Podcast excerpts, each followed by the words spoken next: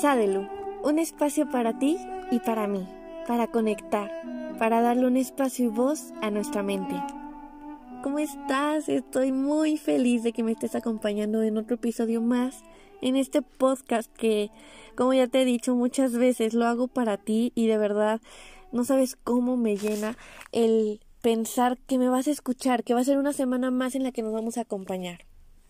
Y esta semana, este capítulo es de una frase que al menos a mí me ha acompañado durante los últimos casi dos años de esta pandemia que hemos estado viviendo tan loca y que me ha acompañado para darme un tiempo para mí y para darle la importancia que tiene a ese tiempo. Pero, para que comprendas un poco más de lo que te estoy hablando, quiero mencionarte esta frase. Esta frase empezó a circular mucho por redes sociales y todos la empezaron a utilizar y yo decía, ¿por qué? O sea, ¿qué, qué significa? ¿No? Yo no entendía. Esa frase decía, está bien no estar bien. Y yo decía, mm, ¿por qué? O sea, ¿por qué vas a disfrutar estar mal? ¿Por qué vas a disfrutar llorar, tener ansiedad, pensamientos intrusivos? ¿Cómo puedes disfrutar eso? decía yo, ¿no? Y más, porque cuando más sonaba esta frase en mi vida, yo estaba pasando por una crisis de ansiedad que nunca en la vida había tenido. Nunca en la vida había tenido pensamientos tan intrusivos de de que me podía hacer daño, de que ya eh, no sé, de que ya no disfrutaba el estar en mi día a día, que ya no tenía sentido en lo que estaba haciendo, que necesitaba hacer algo nuevo, sino que me iba, si no me iba a volver loca. Eran muchos pensamientos que que yo decía, no, no, no, ¿por qué? O sea, ¿por qué llegan a mí pensamientos tan feos, tan catastróficos de hacerme daño si estaba yo en el pueblito con mi abuelita? Y yo decía, es que esto es lo que siempre he soñado, de estar con mi abuelita en su pueblo, y ahora que lo puedo hacer, ¿por qué me están atacando estos pensamientos? Yo decía, es que no es posible, ¿no?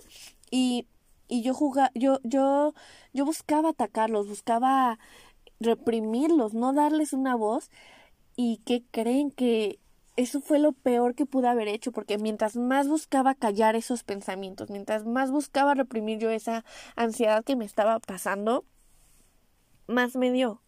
Más llegaron a mí esos pensamientos, más me hicieron sentir peor, más me limitaron a sentirme bien y a disfrutar el estar con mi abuelita, que es lo que yo quería en ese momento. Y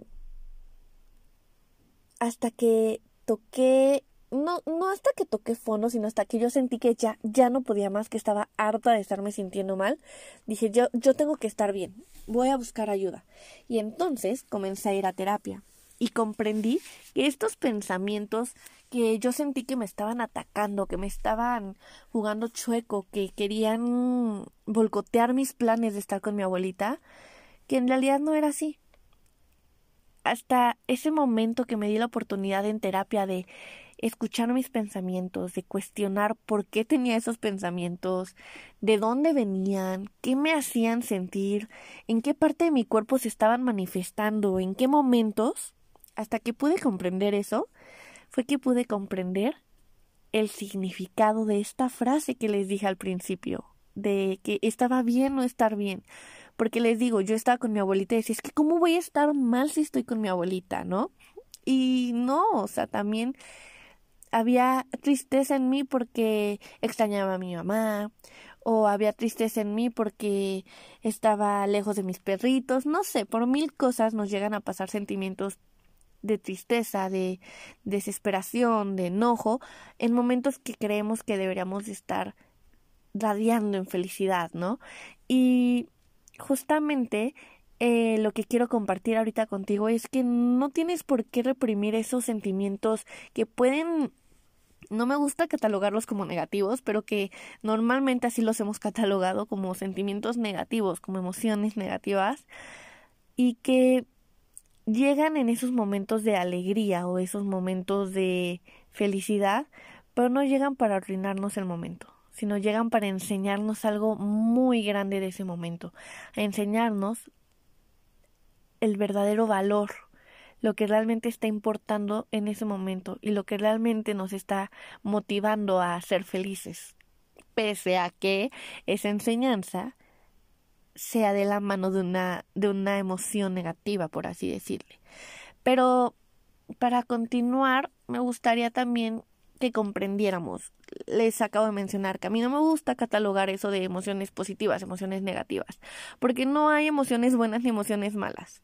Sí es una forma de poderlas explicar, de poder darse a entender, pero una vez que ya lograste entender esto, es importante que cambiemos el chip y digamos, ok, ya entendí que hay emociones de tristeza, hay emociones de alegría, hay emociones de euforia, hay emociones de furia. Ok, pero ni una ni otra son buenas ni malas, ninguna es mejor que otra.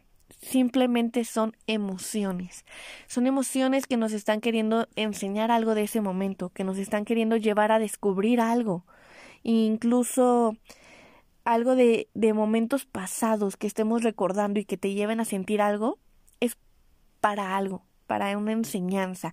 Entonces yo quiero invitarte a que no reprimas esas emociones ni una ni otra, a ninguna, que no las reprimas, que te des un momento para escucharlas, para escuchar y darle voz a esos pensamientos, por más locos que puedan parecer, que les des una voz, un espacio, los escuches, cuestiones de dónde vienen, cuestiones dónde se están manifestando en tu cuerpo.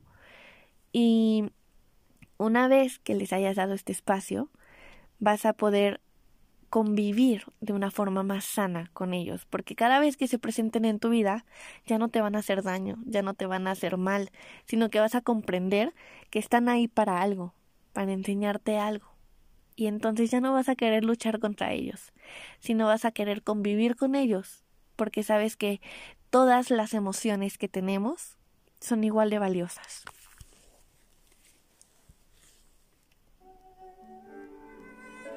Recuerda que puedes acompañarme en Psicología Sadelu por Instagram para seguir más contenido sobre salud mental, sobre el duelo, las emociones, sobre todo esto que lleva